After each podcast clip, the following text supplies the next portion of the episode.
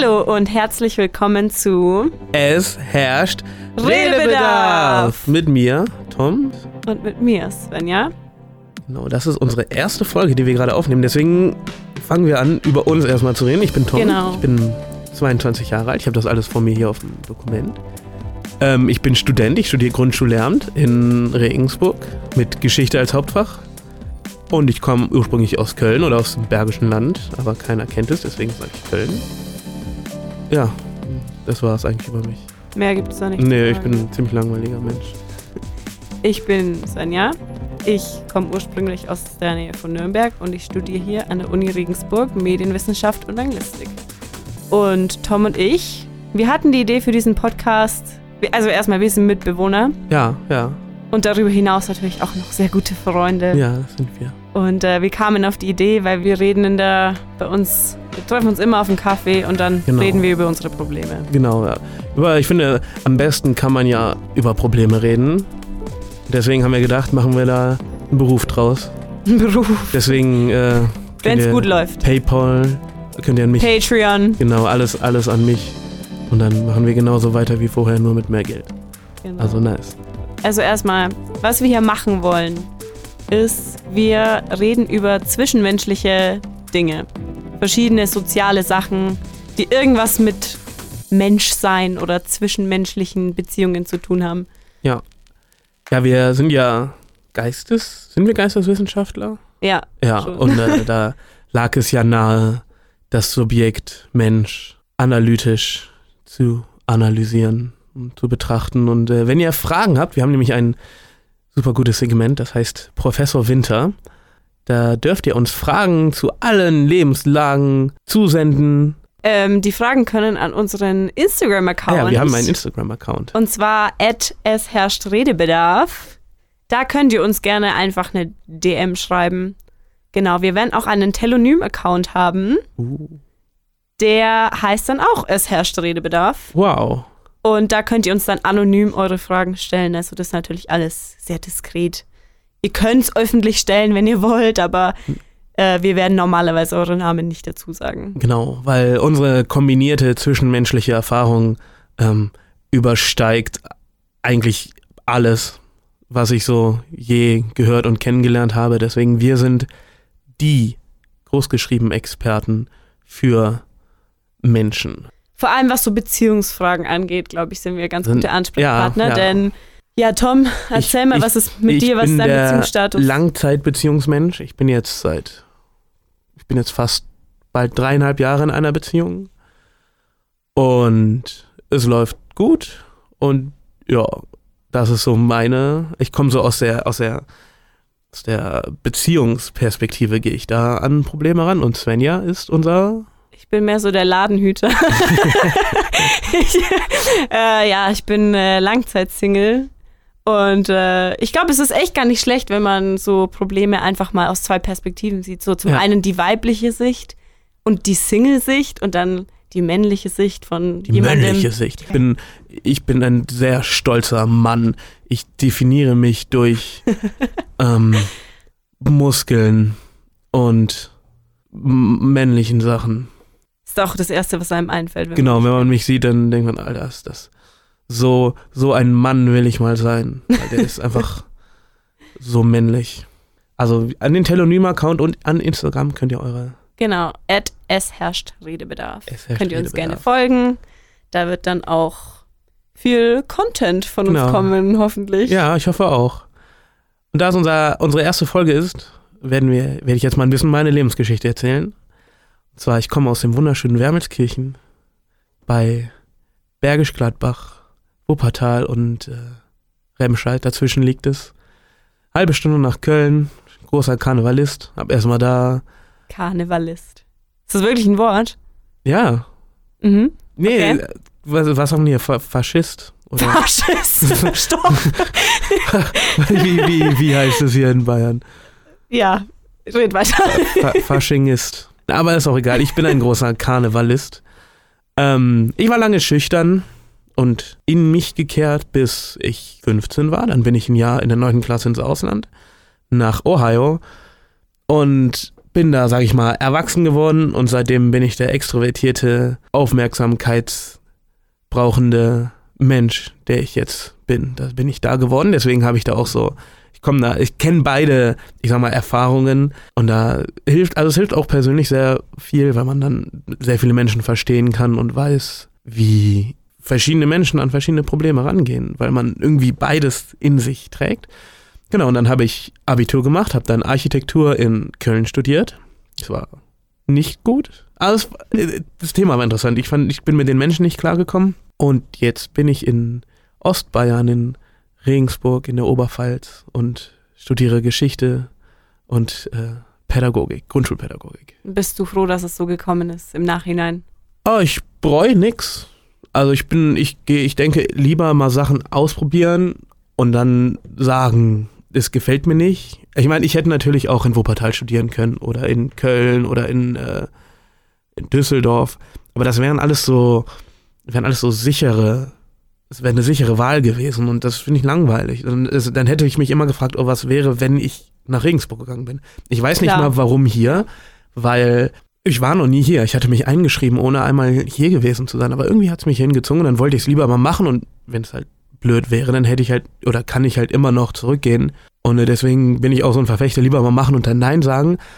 Aber es muss natürlich auch, bei manchen Sachen weiß man halt von vornherein, dass sie nicht stimmen, aber so, ich sag mal, so Erfahrungen, also ich sag mal so, wenn man keine Lust hat auf Club oder so, dann muss man da nicht hingehen. Aber es ist so generelle Sachen. Da sage ich lieber mal irgendwie bei den neuen Erfahrungen oder so lieber machen und dann sagen, nee, ist nicht mein Ding, als es nicht zu machen und mich für immer zu fragen, was wäre wenn. Und eine meiner größten Ängste ist es, ich sag mal, zu bereuen, was nicht gemacht zu haben. Oder generell so Reue, finde ich ein ganz schlimmes, ganz schlimmes Gefühl. Und das versuche ich eigentlich genau dadurch zu umgehen, dass ich einfach alles probiere und dann weiß, was ich will und dann dazu auch mit ganzem Herzen stehen kann und sagen, auch wenn ich vorher Architektur studiert habe und es war nichts und das und das gemacht habe und es war nichts, ähm, das hat mich immer noch hier hingeführt, wo ich gerade bin und deswegen bereue ich nichts und das ist so eine meiner, ich sag mal, Leitprinzipien.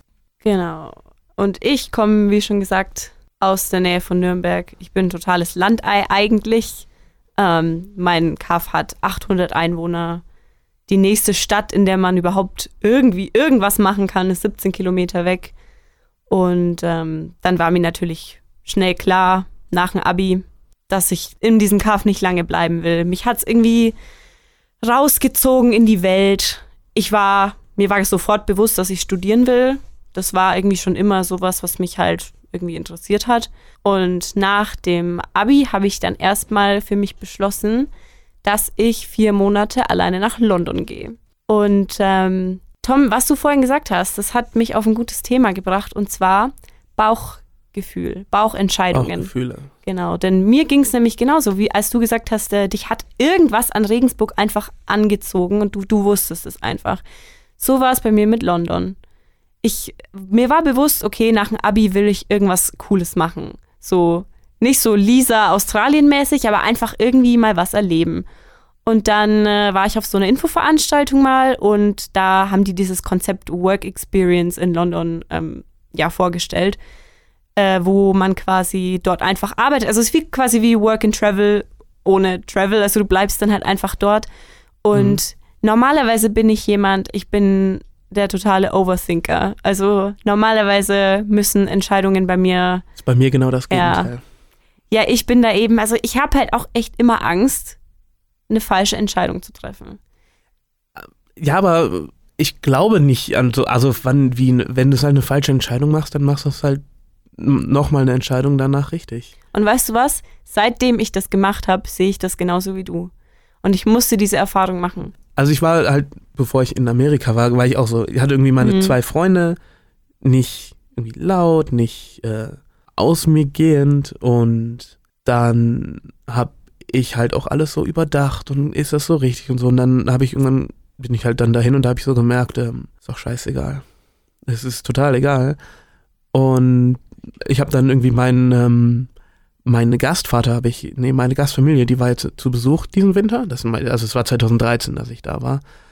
Und die haben auch gesagt, ich war so der Einzige, der so die richtige so American Experience gemacht hat weil ich war in der Public High School Und ich habe einfach alles mitgemacht. Ich hab, und kein, irgendwie kein anderer Gastschüler hat wohl so sehr alles mitgemacht wie ich da. Und das hat mich auch, als ich das so gehört hat, hat mich auch nochmal bestärkt, so in dem äh, lieber machen, das ist genauso lieber mal weggehen von zu Hause, weil diese ganzen, dieses ganze Was wäre wenn und die ganzen Chancen, die kriegt man ja nur, wenn man rausgeht aus dem, was man kennt.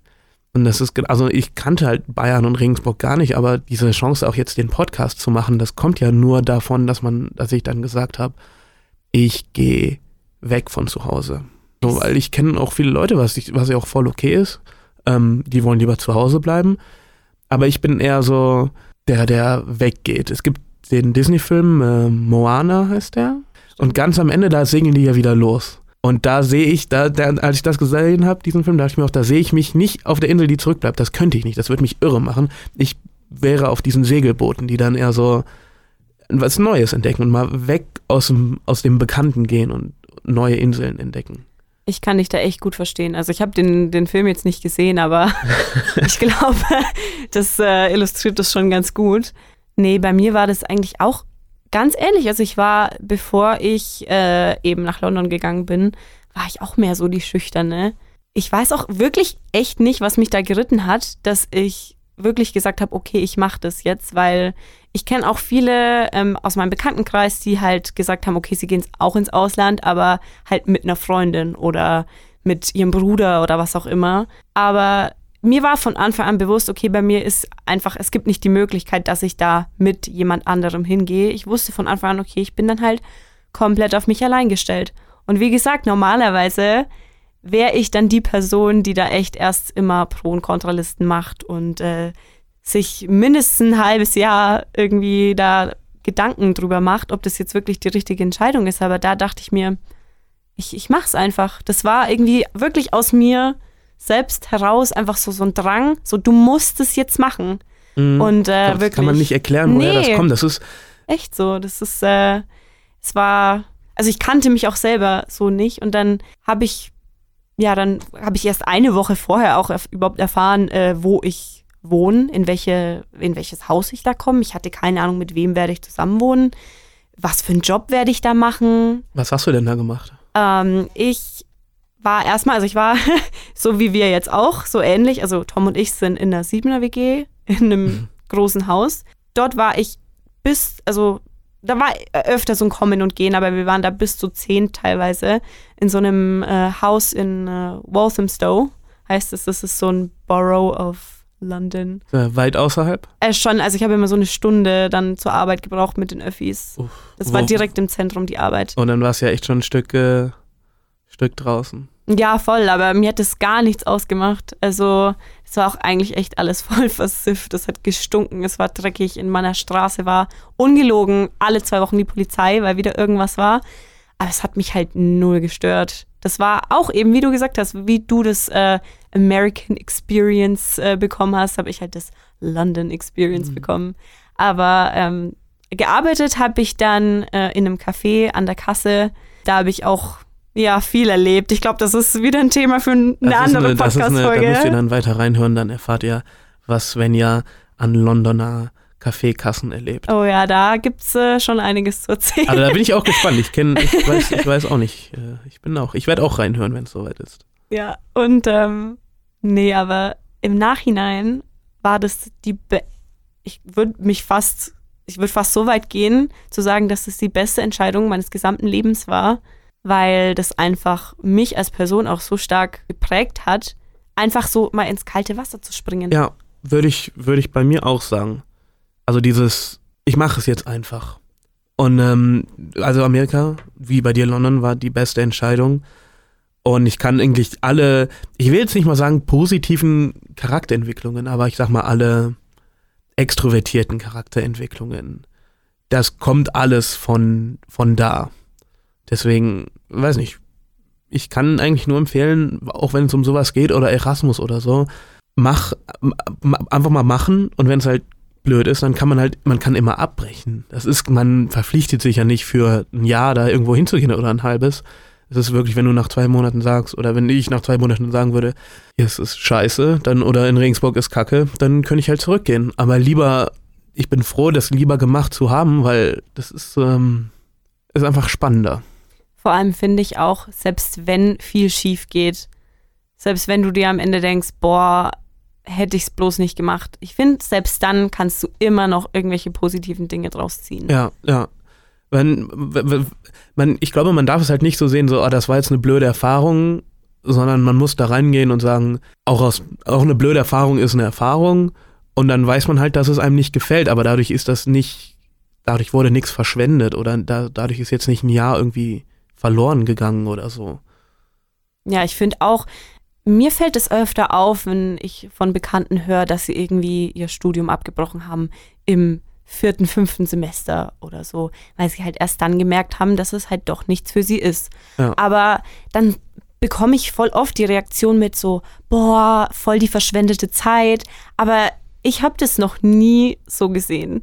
Ich denke mir immer, okay, vielleicht hat es halt vier Semester gebraucht, um zu checken, okay, es ist halt jetzt nichts für mich. Aber selbst dann finde ich, es ist trotzdem keine verschwendete Zeit, weil. Absolut nicht. Es sind trotzdem gute Erfahrungen, die man da gemacht hat. Klar. Nur weil man dann da nicht äh, diesen Berufsweg weiter verfolgt, heißt das ja nicht, dass man dann, dass das alles, also es, man kann es ja sowieso nicht mehr ändern. Dann kann man auch das, ich sag mal, das Gute da rausziehen und sagen, ey, ich habe coole Freunde gefunden, ich habe coole Erfahrungen gemacht. Das ist vielleicht nicht das, was ich in 20 Jahren noch machen will.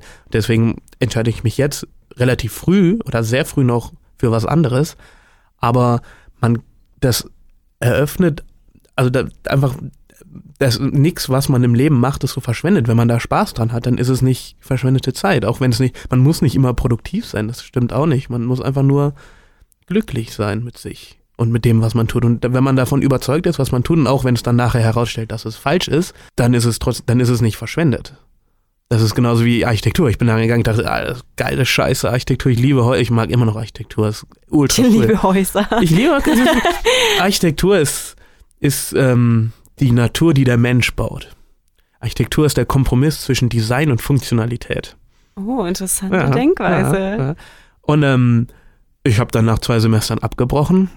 Aber weil ich, aber wenn ich, sagen wir, sofort in Lehramt gestartet wäre, dann hätte ich immer gedacht, ah, ich hätte aber auch Architekt werden können. Und jetzt bin ich davon, jetzt weiß ich, dass es nicht das Richtige für mich ist. Hat zwar ein Jahr länger gedauert, aber schon für die Erfahrung und dass ich jetzt weiß, dass Architektur nicht das Richtige für mich ist und ich mich jetzt voll in Lehramt Geschichte stürzen kann, das ist es halt wert.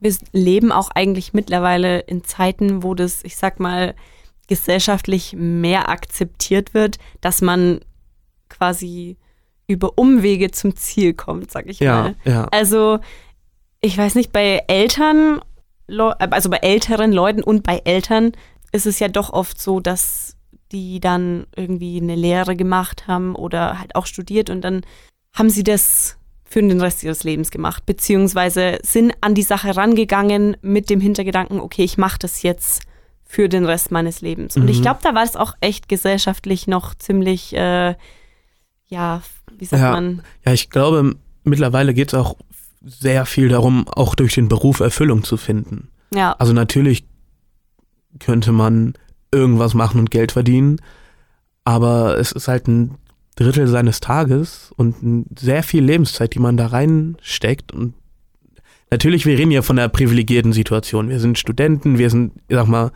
nicht drauf, also ich bin jetzt nicht direkt darauf angewiesen, Geld verdienen zu müssen. Ich verdiene meine 400 Euro im Monat und das passt erstmal. Und deswegen habe ich die Freiheit zu sagen, ich suche mir was aus, was mir gefällt. ja, definitiv. Also das, das ist- darf ich, ich glaube, das ist auch, darf man auch nicht vergessen, dass das wir als irgendwie Studenten da eine andere Herangehensweise haben an dieses Thema. Das ist, also dass der Job einem Erfüllung bringt und der nicht der Job einfach nur der Job ist und man macht halt was und dann geht man halt nach Hause. Ja, klar, das ist immer gut, sich das irgendwie im Hinterkopf zu behalten, dass es anderen da eben vielleicht nicht geht, weil die eine Familie zu versorgen haben Ja. oder weiß nicht, halt einfach dieses Geld vom Job brauchen, weil sie einfach sonst schlicht und ergreifend nicht überleben. Ja, Aber ich finde, wenn man schon in dieser privilegierten Situation ist, dann kann man es auch machen. kann man es auch machen. Ja. Also Ja, also es ist, wär, man soll ja nicht, also nicht wegschmeißen, wenn man schon die Chance hat. ja. Der Patrick schläft. Das ist ermüdend. Wir haben, äh, liebe Zuhörer, wir haben nämlich einen Gast im Studio, der auch hoffentlich bald bei uns zu Gast sein wird in einer kommenden Folge. Und jetzt ist es Zeit für die Rubrik Professor Winter. Ja, ungehört Premiere Professor Winter. Wie gesagt, ihr dürft uns gerne Fragen senden auf unserem Instagram at At es herrscht Redebedarf. das at- müssen wir noch ein bisschen üben. und auf Telonym es herrscht Redebedarf. Und wir haben auch schon erste Fragen reinbekommen. Wow, vor der ersten Folge. Ähm, Svenja, was ist denn die erste Frage oder die erste Lebenssituation? Die erste Lebenssituation, die erste Frage, die wir heute in dieser Premiere beantworten werden, ist, meine Freundin und ich führen eine Fernbeziehung. Habt ihr irgendwelche Tipps, wie man das meistern kann? uh, Fernbeziehung. Stell ich persönlich mir sehr schwierig vor. Ja, ich glaube auch. Also man muss da. Ich, ich, ich glaube, ja, ist nat- natürlich logisch, je weiter die Entfernung, desto schwieriger wird das alles. Aber bei einer Fernbeziehung ist es, glaube ich, auch wichtig, unabhängig voneinander zu bleiben. Dass man nicht irgendwie sagt, oh, irgendwie, dass man, was halt eine Fernbeziehung ausmacht, ist, dass man halt nicht am selben Ort lebt und sich vielleicht nur alle zwei Wochen sieht. Und in der Zwischenzeit natürlich irgendwie telefonieren und den ganzen Bums aber man ist halt noch unabhängig voneinander und ähm, ich glaube, das ist sehr wichtig, weil also die einmal muss die Beziehung dann sehr sicher sein und wenn man dann mal einen Tag oder so nicht kommuniziert, dann geht nichts verloren und man die und die was halt und ich glaube, was wichtig ist, dass die ständige, ich sag mal Bestätigung der Beziehung, das muss nicht sein. So man weiß, man ist in einer Beziehung und man kann dem Gegenüber so sehr vertrauen, dass die Person das auch weiß und so denkt, dass man also wenn man, wenn ich sag mal, wenn die Beziehung sicher ist, dann könnte das, dann funktioniert das auch. Ich finde oft, wenn das Thema Fernbeziehungen aufkommt, dann hört man nur die negativen Aspekte. So, oh, und man hat das Gefühl, man lebt sich auseinander oder es kommen Eifersuchtsdramen auf. Aber ich finde, man kann das auch mal von der anderen Seite sehen und sich denken, es bringt auch so viel Positives eigentlich, weil Ja, man lernt, füreinander da zu sein, ohne wirklich körperlich da zu sein. genau. Man irgendwie auch für sich glücklich zu sein und nicht, man ist halt und nicht irgendwie voneinander abhängig zu sein, um irgendwie auch Sachen zu unternehmen und so. Und wenn man dann Sachen tatsächlich miteinander macht und unternimmt, dann werden die ja umso besser noch. Ich glaube auch, dass man es dann einfach viel, viel mehr wertschätzt. Ja. Und weil, ich meine, jede Fernbeziehung, soweit ich das weiß, hat irgendwo in der Zukunft die Perspektive, dass sie nicht mehr Fernbeziehung ist. Und wenn man sich darauf, sag mal, konzentrieren kann, dann ist auch die Zwischenzeit okay. Solange man mit, also man hat dann halt nicht natürlich die körperliche Nähe, die fehlt dann, aber man ist sich ja immer noch verbunden dann und man kann ja telefonieren und schreiben, aber man kann auch sehr man kann auch, man ist halt trotzdem noch sehr unabhängig voneinander und man hängt nicht, also es gibt natürlich auch die Paare, die hängen immer aufeinander und die sieht super glücklich aus, aber sobald die mal eine Woche auseinander, auseinander sind, dann merkt man da, irgendwas stimmt da halt nicht. Und, so, und die sind nicht glücklich für sich, die sind einfach total abhängig voneinander. Und eine, eine Fernbeziehung, wenn die funktioniert, ist halt so der ultimative Beweis, ähm, das ist eine gesunde Beziehung. Auf jeden Fall. Ich denke mir das auch immer, wenn man es tatsächlich schafft, eine Fernbeziehung zu führen über längere Zeit, dann muss es ja the real deal sein. The real deal. the genau. real deal. Weil man hat quasi immer im Hinterkopf oder man, man weiß, okay, man wird sich jetzt längere Zeit nicht sehen, aber die Liebe bleibt trotzdem da. Genau, also man, das ist, man muss nicht immer bestätigt werden, also man, dass man ist sich so sicher in der Beziehung, dass man das einfach weiß. Also ni- nicht, dass man die für selbstverständlich nimmt, aber man checkt, dass die auch sicher ist. Ja. Und jetzt wurde ja konkret nach Tipps gefragt. Ja, Tipps dafür, Tipps dagegen, Nee, schon Tipps dafür. ja, wie man damit Wie umgeht. man, genau, wie man mit dieser Situation umgeht. Ähm, Also Äh. ich denke mal, dass das Wichtigste, was man bei einer Fernbeziehung beachten sollte, ist einfach Communication is key. immer. In, Also, äh, und das, das werde ich auch jede einzelne Professor Winter Episode und Segment werde ich das betonen. Nein. Hier kam gerade der Einwurf, äh, Reden ist Silber, Schweigen ist Gold. Ja. Ähm, Aber ich als langjähriger Beziehungsmensch einfach über alles reden. Und das klatscht jetzt auch noch. Alle einfach, einfach über alles reden. Wenn man nicht drüber reden kann, was machst du dann in der Beziehung? Das ist, das ist der Mensch, mit dem man, auf die man die, sag mal, die meiste Energie verwendet und die meiste Zeit verbringt. Was wäre, was ist das denn für eine Beziehung, wenn dieser Mensch nicht dein Lieblingsmensch ist? Und mit seinem Oh. Lieblingsmensch sollte man über alles reden können. Und wenn man über alles redet, man ist ja ein Team. So, und man muss als Team die Probleme angehen. Und wenn man dann immer nur gegeneinander das macht, dann kann es nicht funktionieren. Man muss, man ist ein Team und sagt, ey, Schatz, XY stört mich, dann sagt die, oh, okay, wusste ich nicht oder ist mir nicht aufgefallen, dann ich versuche dann zu arbeiten und dann kann man da ja zusammen dran arbeiten. So, weil das, das, ich sag mal, 99% der Sachen sind nicht bosartig. Und wenn jemand bosartig ist, was macht die Person dann in deinem Leben? Da hast du völlig recht. Ich glaube, was bei einer Fernbeziehung auch echt wichtig ist, ist, dass wenn man sich dann mal sieht, wenn man diese Zeit zusammen hat, dass man sich wirklich nur aufeinander konzentriert und dass man diese Zeit wirklich so gut nutzt, wie es auch nur irgendwie möglich ist. Also, dass man alle möglichen Ablenkungen, die vielleicht ja einen stören könnten, vielleicht einfach mal weglegt. Einfach Handy auf stumm schalten. Wenn die Freunde fragen, was ist heute und das wollen wir nicht heute was machen, dann einfach mal Prioritäten setzen und sagen, stopp mal, ich habe jetzt meinen Partner irgendwie schon drei Wochen lang nicht gesehen und die Zeit, die ich jetzt habe mit ihm oder mit ihr, die will ich halt wirklich nutzen für diese Zweisamkeit. Denn ich glaube, das weiß man dann auch, wenn man eine Fernbeziehung führt, wahrscheinlich mehr zu schätzen, die Zweisamkeit. Ja, wenn die Zeit kommt, dann ist es auch diese Zeit und keine andere Zeit. Genau, also quasi einfach diese Zeit reservieren, nur für den Partner. Genau. Liebe anonyme Person, ähm, Wir, wir hoffen, wir konnten helfen und du bist nicht enttäuscht in unserer Expertise. wir sind noch am Üben. Genau, das Aber- ist unsere erste Folge. Wir äh, werden immer besser mit unserer Lebenserfahrung. Schreibt uns Fragen. Das war die Professor, das Professor Winter-Segment. Es freut uns sehr, dass ihr zugehört habt. Schreibt uns gerne euer Feedback, eure Fragen, eure Themenwünsche auch, Wenn- sind wir offen dafür. Wenn Redebedarf herrscht. Dann at es herrscht Redebedarf. Schreibt uns. Genau, ich bin Tom. Ich bin Svenja. Bis dann. Bis dann.